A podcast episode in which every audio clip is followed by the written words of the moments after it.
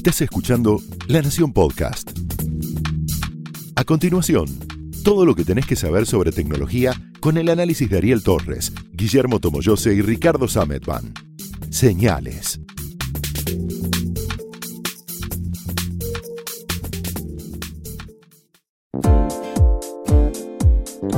Hola, ¿cómo están? Bienvenidos a Señales, el podcast de tecnología de la Nación. Yo soy Ricardo Sametban. Yo soy Guillermo Tomo, yo sé. Y yo soy Ariel Torres. ¿Qué camisa trajo? Increíble, increíble. Se tuvo que venir en coche porque hasta el, colectivero decía- lo iba, Yo iba a decir el, el primer episodio con equipo completo y me vienen a hablar de la camisa. A ver, ya es un, el equipo completo más la camisa. Más la camisa hawaiana que tiene. pareces, pero sí, fuera, fuera de broma, pareces un mafioso hawaiano. ¿Esto salió en la tele o no? No, esta camisa no, No, lo sale salir en la tele con eso. No, es televisiva esta camisa, pero sí es muy veraniega para este día, sí, bastante caluroso. Sí, va a llover igual. Y es la camisa, es una camisa que honra, podemos decir, que una camisa que se puso ¿no? en una fecha tan especial como la entrega de los premios Nobel. En este caso de los premios Nobel de Química, que involucran a tres personas que colaboraron con un desarrollo que todos tenemos muy palpable, que es la batería de iones de litio. ¿A ¿Qué tiene que ver la camisa con las baterías? No lo entiendo. ¿Por qué para honrar? No honra, no tiene nada la camisa esa. Sí, de cómo no, Tiene se flor- vistió, flores, dragones, les cuento. Normal- Flores, dragones y unas Alguno- escrituras en, yo supongo que es chino, japonés, no sé qué es, que no sabemos lo que dice. Él tampoco sabe lo que dice. Pero bueno, fin. Normalmente viene vestido así, normal. Hoy, que se entregaban los premios Nobel, dijo, me voy a vestir de una manera Y diferente. se vistió de mafioso hawaiano. Bueno, Es una genialidad. pero también los mafiosos usan, usan batería de iones de litio. ¿o no? Yo preferiría evitar el término mafioso y decir que es una camisa que por ahí se acerca más a eh, mis antepasados okinawenses, que es una zona tropical de Japón. Hawaii, Hawaii Vice, te vamos a llamar de ahora. Me gusta, me gusta. Bueno, la cuestión es que venimos a hablar acá de no del, de Outfit. la sastrería de Tomoyose, sino de las baterías de iones de litio, que son el desarrollo que les valió el premio Nobel a tres científicos. Vamos a decir, era ahora, ¿no? Sí, es Hace un- rato que estaban ahí en, en la Sí, fila. sí, sí, sí. Em, además, es un. incluyendo eh, uno de ellos que es John Goodenough, tiene un apellido espectacular, que tiene 97 años, se transformó en el laureado más, este, más longevo dentro de los premios Nobel. De mayor edad, digamos. Sí, en la mayoría. Se, entre los tres se van a repartir 909 mil dólares, más allá de, obviamente, todos los, los lauros que vienen con esto del de el premio Nobel. Es una historia bastante interesante porque eh, es un trabajo iterativo. Los tres trabajaron eh, cada uno por su cuenta, pero todos reconocen que fue un, un trabajo que dependía del otro. Fue cada uno mejorando algún diseño original del otro y entonces todos entienden que es un, que es un desarrollo en común. El primero fue Stanley Whittingham, que en la, en la década del 70 trabajaba en Exxon, la petrolera, en una época en que fue una de las primeras crisis de petróleo, donde el, el petróleo era muy caro, entonces empezó a, a- a explorar un montón de, de Alternativas. alternativas. Por ese entonces ya había baterías de, de- de ácido plomo, que son las baterías del- de, de los autos, las baterías tradicionales. Estaban las baterías de níquel cadmio, que eran recargables. Esas baterías tenían varios problemas. Uno que muchos recordarán era el tema de la memoria. Eran baterías que, dependiendo de cómo las cargabas y de su construcción, podían perder rápidamente la capacidad máxima de carga. No solamente se iba deteriorando con el tiempo, como cualquier batería, sino que en algún momento le quedaba como un efecto de memo- memoria. Esa memoria de una batería que por ahí era nueva te quedaba el 40% y vos no la podías cargar más allá de eso. Entonces este hombre encontró eh, una alternativa en usar eh, iones de litio para, para, para sus baterías, pero tenía un problema. Era muy explosiva. De hecho, cuenta la leyenda que el laboratorio donde trabajaba Whittingham se incendió varias veces y hubo un momento en el que vinieron los bomberos y le dijeron, escúchame, Basta. Ya está, está acá. Basta. te vamos a traer la factura de todos los Del químicos agua, que claro. tenemos que... No, agua, no. Porque el agua no se puede usar, es verdad. Es muy difícil de. Es un necesita- fuego difícil, requiere de, un- de otros químicos para poder apagar el- este tipo de fuego generado por, por las baterías. Exactamente. Entonces el- vinieron los bomberos y le dijeron, bueno, yo te... O sea, nos estamos gastando un montón de químicos que tenemos para casos especiales, te los Vos. estás fumando a todos vos, te vamos a traer la factura para que la garpes. Bueno, ese es uno. Por otro lado, eh, digamos, eso Ese fue el Eso- puntapié inicial. Ese fue el puntapié. Hizo ese desarrollo, el desarrollo medio que quedó ahí. La batería estaba, pero le faltaba mucho desarrollo. Pasó la crisis del petróleo y Exxon dijo, no, eh, ¿sabes qué? Seguimos con otro tema. Tranquilo. Después llegó, en, eh, en la década del 80, siguió, mm, apareció este Goodenough, John Goodenough, que estaba también investigando el tema de las baterías, porque había empezar a- empezaban a aparecer los primeros dispositivos portátiles pequeños donde había interés, sobre todo de los japoneses, de empezar a, a tener baterías que, fueran una- que tuvieran una alternativa a la de, a la de níquel cadmio. Y entonces, lo que mm, trae mm, John Goodenough es el diseño de un cátodo. Las, todas las baterías tienen un ánodo, un cátodo, que son los que hacen que circule la, Ahora vamos, la a, energía ahora vamos a contar cómo funcionan las de iones de litio porque son bastante diferentes de las demás que son más químicas, las de, las de iones de litio son más eh, el- eléctricas, digamos. Bueno, tenía. em, hizo un, un cátodo de dióxido de, cobalto. Con esto logró además duplicar la, la- la potencia de la batería, porque las que había, la que había diseñado eh, Whittingham funcionaba, pero de 2 voltios, él la llevó a 4, ya era un montón. Y entonces, pero teníamos, tenía, el, di- tenía el diseño, publicó el paper y ahí quedó.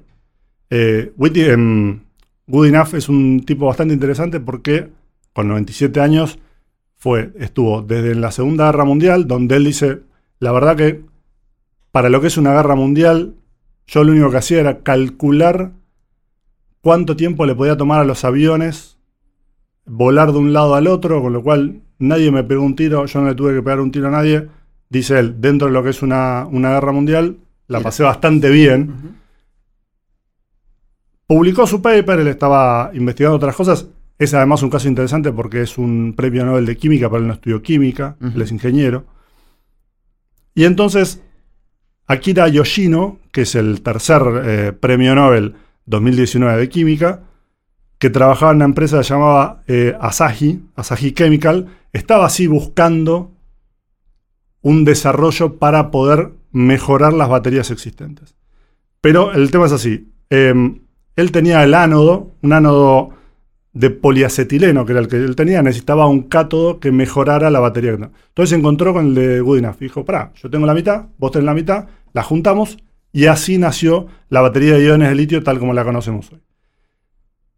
No solamente eso, sino que se conocieron, se encontraron y dice, mm, dice Akira Yoshino, nos hicimos muy amigos, todos los años lo va a visitar de Japón a Texas. Em, Goodenough dice que él antes viajaba mucho, hoy tiene 97 años, ya no está para viajar, pero el otro lo sigue, lo sigue visitando, crearon una, una unión. Y justamente lo que dice Yoshino es esto, ¿no? Él dice, este premio Nobel es un premio Nobel colectivo, no se puede tomar como algo que haya sido de una sola persona, sino que realmente dependió de todos. La, la unión del diseño de Goodenough con Yoshino fue en 1985. La primera batería de iones de litio recargable que llegó al mercado em, Comercial, querés comercial, claro, fue recién en 1991 que fue por Sony. Sony fue la primera en, en- en empezar a, Bastante a bien. hacer popular este tipo de, de baterías. Sí, bastante rápido. decir. Bastante bien, sí. Piensen 1991, piensen todo lo que llegó después.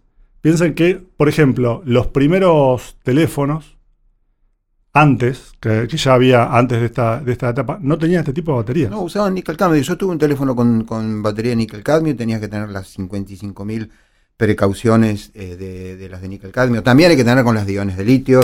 Sin en duda. rigor, si nosotros quisiéramos hacer un podcast técnico sobre las baterías de iones de litio, yo les recomiendo un sitio, si saben leer inglés, que se llama The Battery eh, University, que es buenísimo. Eh, tendríamos que hablar mucho de muchas cosas y algunas bastan- bastante técnicas.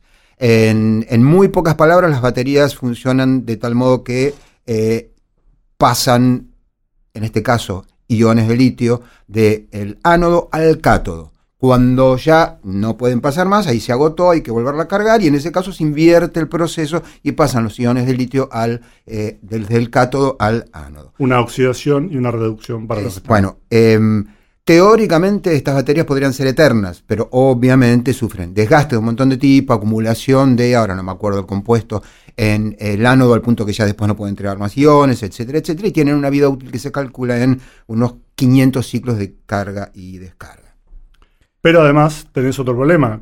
cuan- en ese ciclo de carga y descarga, en ese, que se va degradando todo el material, podés tener el- un problema que es la acumulación de gases. También. Si la batería se recalienta, que es, un, que es básicamente lo que pasaba con las baterías del eh, Galaxy Note 7, por ejemplo. Sí, un diseño defectuoso que derivó en el, el problema que tenía en un determinado número de equipos que, si bien era bajo, eh, fue un problema bastante grande para Samsung y una exposición muy grande porque fue un dispositivo que no se le permitió subir a los aviones de todo el mundo. Así que en cualquier aeropuerto eran todas las precauciones que tenías que tener a la hora de subir a la cabina, sumado a que no tenías que llevar el Galaxy Note 7, que es el teléfono que tenía la batería explosiva. Esto no es este, no está limitado solamente a los, a los Galaxy. De hecho, ahora hay toda una tanda de. Hay un problema en Estados Unidos con una tanda de MacBooks que tienen el, la- el mismo tipo de falla. La hay una probabilidad, una posibilidad, mejor dicho, de que, de que la batería se prenda fuego. Y esas son mucho más grandes. Claro, pero además, eh, y como decíamos antes, son baterías muy difíciles de, de apagar, no es el fuego simplemente es muy que- difícil de, eh, de las esas baterías es muy difícil de apagar. Bueno, pero a lo que voy es que no es solamente exclus- exclusivo del, del Note. No, no, Eh, esto es propio de- es este, claro, es propio de Es la batería. propio del tipo de batería que, que es. eh, nuestro mejor consejo, lo repetimos este, hasta el cansancio porque realmente es importante, más allá de que es rarísimo que pase, si te toca, eh, el problema lo tenés igual, no, no, no, puedes decir, mira, se me prendió fuego la casa, pero no importa porque eso es rarísimo. No dejen ningún eh, equipo sin supervisión cargándose, especialmente lo, lo que son los portátiles, notebooks y demás. Eh, es, es realmente importante, sobre todo si el lugar está muy caluroso, si pega el sol y si además está apoyado sobre una superficie de madera o cerca de tela o al lado de la cama, etcétera. Y además si ese equipo es bastante viejo. Eh, yo recuerdo que mi único eh, iPhone, un día, porque hice todo mal, yo lo conté esto en una, en una, en una historia, encontré que se había separado la pantalla de la, del cuerpo, porque se había hinchado la batería. Si yo ponía en ese momento el teléfono a cargar, hay una prob- probabilidad muy alta de que se prenda fuego. Nunca pinchen una batería con un cuchillo. Digo, no, no, no son para embromar. De nuevo, esto no es para alarmar a nadie. eh, no estoy haciendo el trabajo de Alarm Torres, como me han bautizado, me da mucha gracia. Eh, es simplemente una advertencia verdadera porque eh, eventualmente esto puede ocurrir. Un dato más de Good Enough, John Good Enough. Además de ser una pieza fundamental en la creación de las baterías que hacen que podamos tener dispositivos que duran un montón de tiempo, que se cargan fácilmente, que son delgados, que, Que no son livianos, que- etcétera, participó en la creación de la primera RAM. Mira, fue uno de los desarrolladores de eh, uno de los elementos magnéticos de las primeras RAM en la década del 50. la memoria RAM. La memoria RAM, claro, exactamente. Y el otro dato de color es que, si bien su desarrollo fue fundamental para la creación de este tipo de baterías, no ganó un peso por ellas. Mira. Eh, Más bueno, allá de, no- lo- de su sueldo y el premio de ahora. No digo, no ganó directamente por la patente. no, claro, no, no lo patentó. Un poco como pasa con la web y Tim Berners-Lee y, y otra eh, cantidad de cosas. Eh, un tema, está el otro día, eh, ahora digamos, estábamos mirando esto, recordamos un, tema. Hay ya quienes están buscando reemplazar el litio por aluminio. Eh, todavía es un work in progress, es un trabajo que están haciendo, pero quizás dentro de 7, 8 o 9 años le estén dando el premio Nobel a un tipo de desarrollo de una batería todavía mejor. O sea, las baterías de iones de litio son muy buenas, eh, las estamos usando todos los días en condiciones realmente extremas, tipo ponerlo en el, en el, en el parabrisas del auto, poner el GPS, el sol le pega hace 48 millones de grados y nada, y el teléfono va a perder autonomía, pero lo seguís usando dos años más. Eh, segundo, el tema de cómo utilizarlas. Esto es eh, bastante importante porque todavía queda como en la memoria colectiva la idea de que hay que cargarlas al 100% antes de usarlas. Error, eh, que eh, eh, sufren del efecto de memoria, entonces por eso hay que cargarlas hasta el, hasta el 100% no es, no es cierto. Que hay que estivar las descargadas no es cierto.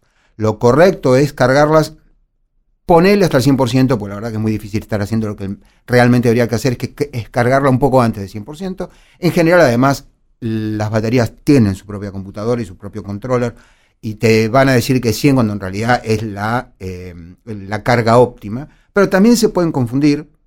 Por eso hay que tratar de utilizar dentro de lo posible el, el cargador original, etcétera, etcétera. No se las debe guardar descargadas, hay que guardarlas más o menos al 40%. Ah, más o menos pueden estar así tres meses. Eh, no conviene eh, cargarlas cuando hace muchísimo frío. Esto es curioso, esto, de esto me enteré hoy. Eh, así como no está bueno cargarlas cuando hace muchísimo calor, porque el calor es el primer enemigo de las baterías de iones de litio, no viene al caso por qué, pero es el principal enemigo, tampoco está bueno si vos vivís en el sur, donde la temperatura en una habitación puede bajar de cero y puede frizarse realmente la casa, o esa habitación por lo menos no conviene en ese caso cargarla. Y hay que tratar de evitar a los extremos. A las baterías de iones de litio le gusta el punto medio. Entonces hay que dejarla descargar, cuando llegó al 20, 15%, ahí la pones a cargar. No le gusta que la ponga, le estés, lo sigas pidiéndole iones de litio, digamos, al 1%.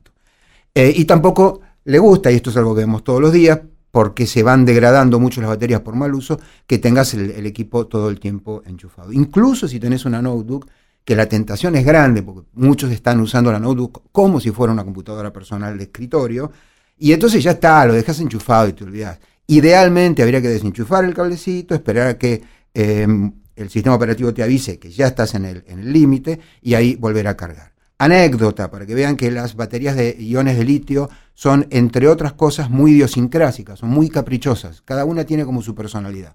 Yo tengo una, una de mis notebooks que cuando se descarga por debajo de lo que dice del aviso del sistema operativo, y la, la dejo descargar, ponerle en 2% más, que llegue a 10%, ponerle en 10%, si la cargo con el subcargador, no carga más. Yo un día pensé que me había quedado sin máquina, una máquina además preciosa, casi nueva, y se me ocurrió cargar con el cargador del teléfono, porque es USB-C. Y ahí enganchó. Cuando pasó de él, ponele 15%, De un el cargador, de- exacto. Pero es un umbral que te deja sin batería. Es una, es una máquina además muy, muy delgada a la que no se le puede sacar la batería y me compro otra, habría que mandarla al service, etcétera, etcétera. Ahora, la batería tiene una autonomía enorme. O sea, ese umbral, yo no sé si es un error, es una simple precaución del fabricante. Eh, de casualidad y un poco por probar, se me ocurrió conectarle el cargador de un celular y con ese cargador, que evidentemente no tiene el límite que tiene el propio de la máquina, ahí volvió la vida, si no me quedaba sin máquina, sin esa máquina por lo menos. Eh, así que eh, las baterías de iones de litio hay que tratar de que no se descarguen demasiado, que no se estén todo el tiempo al 100%, evitar el frío, evitar el calor, evitar el polvo también. Y esto va a hacer que, em, que dure más en términos de la vida útil, quiero decir, no, no, no de otra cosa. O sea, cuando la batería ya te empieza a durar 40 minutos, quiere decir que está lista, hay que tirarla a, a la basura. Me ibas a decir algo acerca de la velocidad de carga. Sí, eh, están de moda los este, todos estos cargadores rápidos y un montón de fabricantes en todo el mundo, sobre todo en China, están eh, promocionando nuevos sistemas de carga con, eh, te dice, te carga el 100% en Mala media idea. hora. Claro. Mala idea. Hay, hay que tratar, digo, no hagan en sus casas lo que hice yo con la notebook, que meterle un cargador y forzar un poco las cosas. Yo sabía que el equipo estaba bien, no podía haberse muerto la batería eh, estando... Primero que tiene un montón de horas de autonomía, quiero decir, la, autonomía que tenga una batería te está hablando un poco también, no en las de iones de litio específicamente, pero en general tiende a indicar la salud. Además hay dentro de los sistemas operativos un lugar donde vos podés ver cuál es la salud de esa batería, no importa en qué se fija. La cuestión es, hay que tratar de no forzar las tintas. Están los cargadores USB-C para los equipos que tienen baterías diseñadas para eso, eh, pero si al teléfono le va a llevar tres o cuatro horas cargarse, hay que dejar que tarde eso. Con el cargador también, acuérdense que con la computadora va a tardar más, con el, USB, el USB de, la, computadora, etc. Eh, pero bueno, es una, es una buena noticia, eh, no es una noticia inesperada, pero es una buena noticia porque hoy el mundo se está moviendo gracias a baterías de iones de litio y sus autores, estos tres señores, eh, no, no, habían eh, tenido más que reconocimientos localizados y, ya eh, se lo merecían. Y si estamos hablando sobre el alcance y la presencia de las baterías de litio en los dispositivos electrónicos, teléfonos, tabletas y computadoras, es una tecnología que también empezó a meterse de lleno en la industria automotriz, porque hay mm, una nueva generación de vehículos eléctricos que requieren el uso de una batería de este tipo. No estamos hablando simplemente de los vehículos híbridos, sino que también de los vehículos enteramente, Enteramente eléctricos, eléctricos, que requieren de su propio cargador, de un sistema eléctrico que responda a esas demandas y que también eh, impulsó mucho el crecimiento y la demanda de este mineral, en donde la Argentina es uno de los tres principales proveedores del insumo de lo que es el litio, de que se proviene del, de la salmuera de litio o de los salares que están en el norte argentino. De hecho, Bolivia, Chile y Argentina forman parte de esos tres países en América Latina de los principales productores de litio. Una muestra de esto es que en, hace 10 años, según el Servicio Geológico de los Estados Unidos, que lleva un registro muy interesante sobre el nivel de producción y los principales productores de litio en el mundo, hace 10 años se producían 18.000 toneladas de litio eh, en todo el mundo. Principalmente la Argentina, como siempre, uno de los tres primeros productores de este mineral, que a su vez lo tiene Australia como el líder mundial con las mayores reservas y que viene con una explotación bastante consistente en los años. Hoy por hoy ese nivel de producción está en 85.000 toneladas anuales. Y para que tengan un poco de referencia, es eh, Tesla, uno de los principales fabricantes de vehículos, eh, vehículos eléctricos. Tal vez es el, el más conocido, lo conocemos por Elon Musk y por todas las cosas que él, que él va anunciando. Tiene una previsión para 2020 de producir, y eso a veces le cuesta, de llegar a los 500.000 vehículos eléctricos en el próximo año. Es complicado porque Tesla pasó por muchos problemas financieros y estuvo con algunos problemas, pero supongamos que esa meta la cumpla y esa cantidad de vehículos van a requerir aproximadamente unos 10 kilos de litio refinado por batería, por vehículo, tomándolo como referencia al modelo, al Model S, que es el, el vehículo base. Eso aproximadamente requiere entre cin- 8.000 toneladas de litio solo para Tesla. Y si eso le sumamos eh, su unidad de baterías hogareñas, serían 5.000 toneladas más. Así que estamos hablando de 13.000 toneladas más o menos que requiere una sola empresa, que es Tesla, y que se acerca un poco a esa cifra que teníamos hace 10 años. Así que hay un, hay un crecimiento muy grande de parte de la industria automotriz, incluso mayor por en sí por el volumen, con la industria tecnológica, con los teléfonos, las tabletas y las computadoras. Y es también un problema a resolver para saber qué hacer con eh, las baterías que después quedan en desuso. Estamos en los primeros años, en, las primeras etapas de la industria automotriz para utilizar estas baterías y es un tema que se está trabajando mucho. Hay una cosa que deberíamos eh, averiguar, yo no lo sé, no sé si alguno lo averiguó, pero el eh, litio es el más liviano de los metales de la tabla periódica. O sea, es un elemento de la tabla periódica. No crece en los árboles, o sea, no es un recurso renovable. Eh, los chips, los microprocesadores, las memorias se hacen con eh, silicio. El silicio es el segundo elemento más abundante en la corteza terrestre.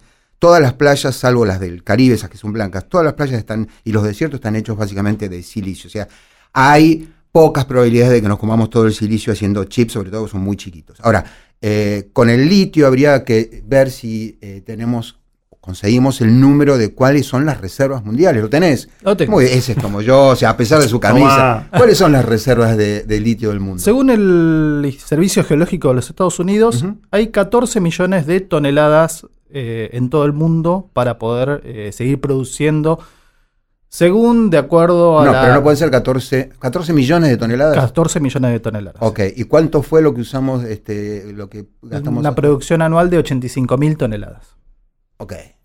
Eh, lo que... Vamos a quedar sin litio en media hora. No, hay que no. tener en cuenta que el litio igual se puede, Se puede reciclar, sí, Lo es que verdad. pasa es que la el reciclado de la batería es, bastante costoso. complejo. No, y además es peligroso. Esto que contábamos antes de lo que decías vos del iPhone, de la batería que se había hinchado. abrir, una, abrir una batería. Claro. complicado. Si, digamos, acceder a la batería sin prenderte fuego es un problema. No es simplemente, bueno, la desarmo, saco no, no, los no, no, cachitos. si toma litio. contacto con el aire. Claro. sí. Entonces, em, el, el reciclado se puede hacer, pero es muy costoso, es muy, labio- muy laborioso. Y obviamente, uno de los este, de las preocupaciones de toda la industria es esa, es encontrar la manera de seguir fabricando baterías, ir cambiando ánodos y cátodos. Hay un montón de, de proyectos, si empiezan a mirarlo, los Sí. que contabas vos, y hay varios más, justamente para encontrar la manera de reducir su flamabilidad, no solo al momento de lo que la usás, sino pensando, ya pensando más allá en el, claro, en el Eh, reciclado. para reciclarla. De todas maneras, la, la cifra es digo, bastante significativa, porque 14 millones versus ya estamos este, eh, eh, explotando por año 80 mil eh, toneladas, digo, no, no, ni por eso somos tan los niveles del, del silicio donde la cantidad es enorme. O sea, hay poco litio, no, no es una no es, es un número finito, incluso el Instituto Geológico de los Estados Unidos Estima que esa cifra puede ser mayor que, de acuerdo a las exploraciones que se pueden llegar a hacer en los principales países que proveen este insumo, podría llegar hasta los 55 millones. Entre esos países está la Argentina, con 14,8 millones de toneladas previstas que se pueden llegar a explotar, seguido por Bolivia con 9 y Chile con 8 millones y medio de toneladas. Australia tiene un número menor, pero porque es un país, el principal productor mundial, ya viene eh, consumiendo sus reservas desde hace muchos años. muy bien. Bueno, y esto es lo que teníamos para contarles acerca de las baterías de eh, iones de litio. Ahora ganadoras del premio Nobel lo llevan en sus teléfonos, llevan otro ganador del premio Nobel en el teléfono, que es las eh, pantallas LED, la luz de LED brillante, y también el flash, que es un LED brillante. Así que cada vez estamos llevando más premios Nobel si la investigación básica sigue garpando, a pesar de que mucha gente dice que no sirve para nada, es mentira, es justamente al revés. La investigación básica es la que termina muchas veces en aplicaciones que son cotidianas, que nos han cambiado la vida, etcétera, etcétera. Nos vemos en una semana en el próximo Señales. Chau. Chau. Adiós.